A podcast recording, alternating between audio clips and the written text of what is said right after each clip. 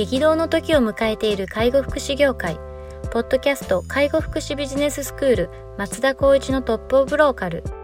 大手外資系アパレル会社のトップセールスマンから介護福祉事業経営者に転身した松田光一がこれからの介護福祉経営に求められるものについてお伝えしていきます。既存事業がうまくいかなくなってきた。今後の事業展開が不安などのお悩みを抱えている経営者の方。異業種から介護福祉業界への参入を考えている経営者の方これからどんどん事業を拡大していこうと考えている経営者の方など介護福祉ビジネスの入門から応用までさまざまなステージの方に楽しんでいただける番組ですこんにちは、ナビゲーターの松本慎二です。ポッドキャスト介護福祉ビジネススクール松田光一のトップオブローカル。トップオブローカルとは介護福祉業において地域に密着し、地域に愛されることで地域のナンバーワンになることです。松田さん、本日よろしくお願いします。よろしくお願いします。はい、今日も行きたいと思います。えっ、と、今日はですね、ニュースを取り上げたいというふうに思っております。えー米テック企業に出資、リビングプラットフォームというような、えー、とニュースです、えー紹介させていただきます。えっ、と、リビングプラプラットフォーム社は、えー10月4日、アメリカシリコンバレーのテクノロジー企業であるボクセラ社に出資したと発表した。出資金額は公表していない。今後、自社施設への導入も検討していく。えーリビングプラットフォーム社は、えー東証グロース市場に上場している介護事業者。全国主要都市で、えー介護施設や保育障害施設を展開している。リビングプラットフォームが出資したのは、えー2021年、アメリカシリコンバレーで設立したボクセラ社。AI 技術解、AI 画像技術解析技術を用いたメモモリソリューション、ボクセラケアを開発している。画像から転倒徘徊を検知、通知するだけではなく、アセスメントから日常のモニタリングまでを一貫して行うことができるという。モニタリングに使用できる画像カメラはプライバシーでセキュリティに配慮し、必要な情報だけを収集、AI 画像解析により問題につながるうなぎを動きを検通知して検知する、あ検知して通知すると。ボクセラ社はすでに複数のベンチャーキャピタルから出資を受けたり、受けており、え資金調達は総額1億円を超えたという、というような内容です。東証のグロース市場に上場しているリビングプラットフォームさんがアメリカのシリコンバレーの企業に出資したという ニュースですけれども、これすごいですね。アメリカのシリコンバレーに出資するっていうのはなかなか。かっこいいですよね。なんかもうんうんう、すごい、なんか先端を生きてる感じがして。でも、やっぱり AI 技術をこれからも駆使してやっていかなきゃいけない時代の中の先見の明はあるかなって、すごく個人的には思っちゃいましたね。そうですよね。まあでもこれ系の事業って結構その AI 解析だったりとかって割とあの日本でもやってそうな気がしますけどね。そうですよね。だから逆に言うとシリコンバレーへなぜっていうところは、そうですね。うんっていうのもありますよね。なかその代表の方の思いとかもあったりするとは思うんですけど。うんうんうん。この辺は、ちなみにこのリビングプラットフォームさんってご存知でしたか？すいません。ちょっと存じ上げなかったんですよ、ちょっと僕も正直知らなかった。リビングプラットフォームっていう、なんかこう、なんだろう、サービス名なのかなって思っちゃったぐあらープラットフォームってきっとでもい。うん。いろんなこの生活する上でのサービスを提供するっていう意味合いでやってるんだと思うんですが、今ちょっとざっと見ていると、介護事業と障害者支援事業と保育事業って3つがあるようで、介護事業だと有料がお結構ありますね。有料とかグループホーム、日常グループホームやっている。障害者支援だと、こっちもグループホーム。で、保育は認可保育園っていうような感じだと思うんですが、まあそこの、あ、でも全国に101施設ですね。もうすごいですね。有料が36、グループホームが33、就労継続支援 B 型が9、障害者グループホームが15、保育が認可保育園が12、記号主導型が2、認可外が1というような感じうん。ですね。売り上げが130億かな ?100 千、100億千、130億ですね。ぐらいの会社さんですと。創業どれぐらいなんですか？ちょっそうですよね。リビングプラットフォーム。札幌の会社さんですよね。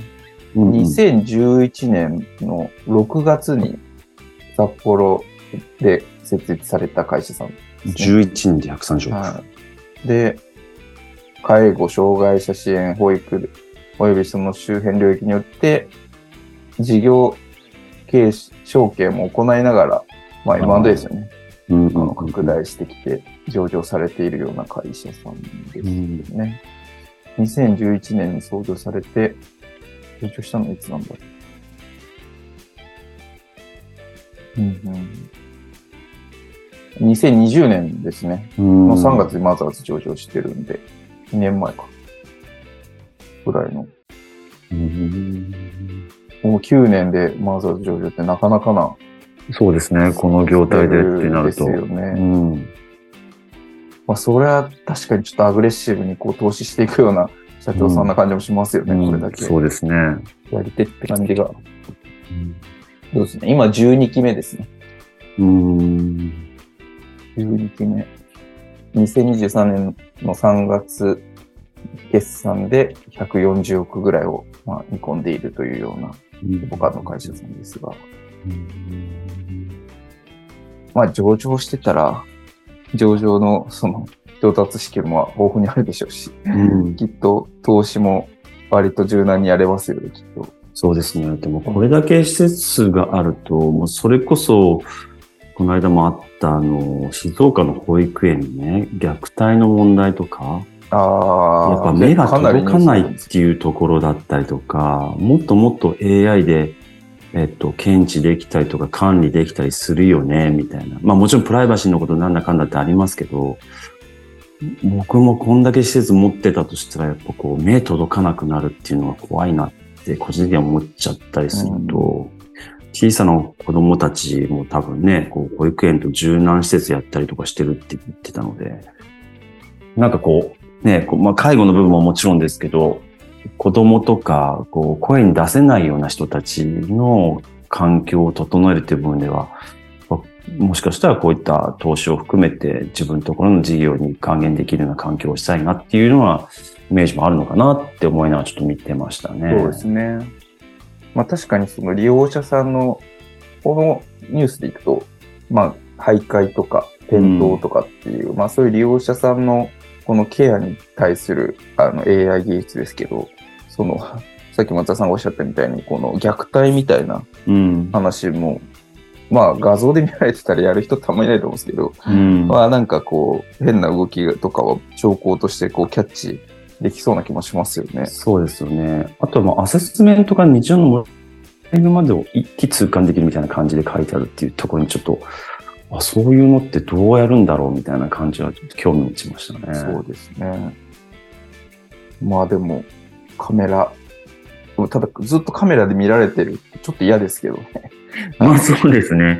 でもまあエビデンスを踏まえてどの予見ができるみたいなところに多分持っていくんじゃないかなって、もう基本的にはもう全体的にそういう部分が多いっていうふうに聞いてましたけど、あこういう行動を起こすとやっぱこういったスタッフが多いとか、こういった、あーはいはいまあなんだ事故にお多くなるとかっていう、その、スタッフを採用っていう、ちょっと話、ちょっとずれちゃいますけど、こんだけ施設があったりとか規模があると、まあ、本当はスタッフを選びたいんですけど、うん選べれない状況がなった時に、よくニュースであるような虐待だったりとか、まあ、高齢者を、まあ、死なせちゃうとか、な、っていうようなことにつながりかねないので、やっぱこういうのはやっぱり絶対駆使するべきだなって僕は思っちゃいますよねう。ん。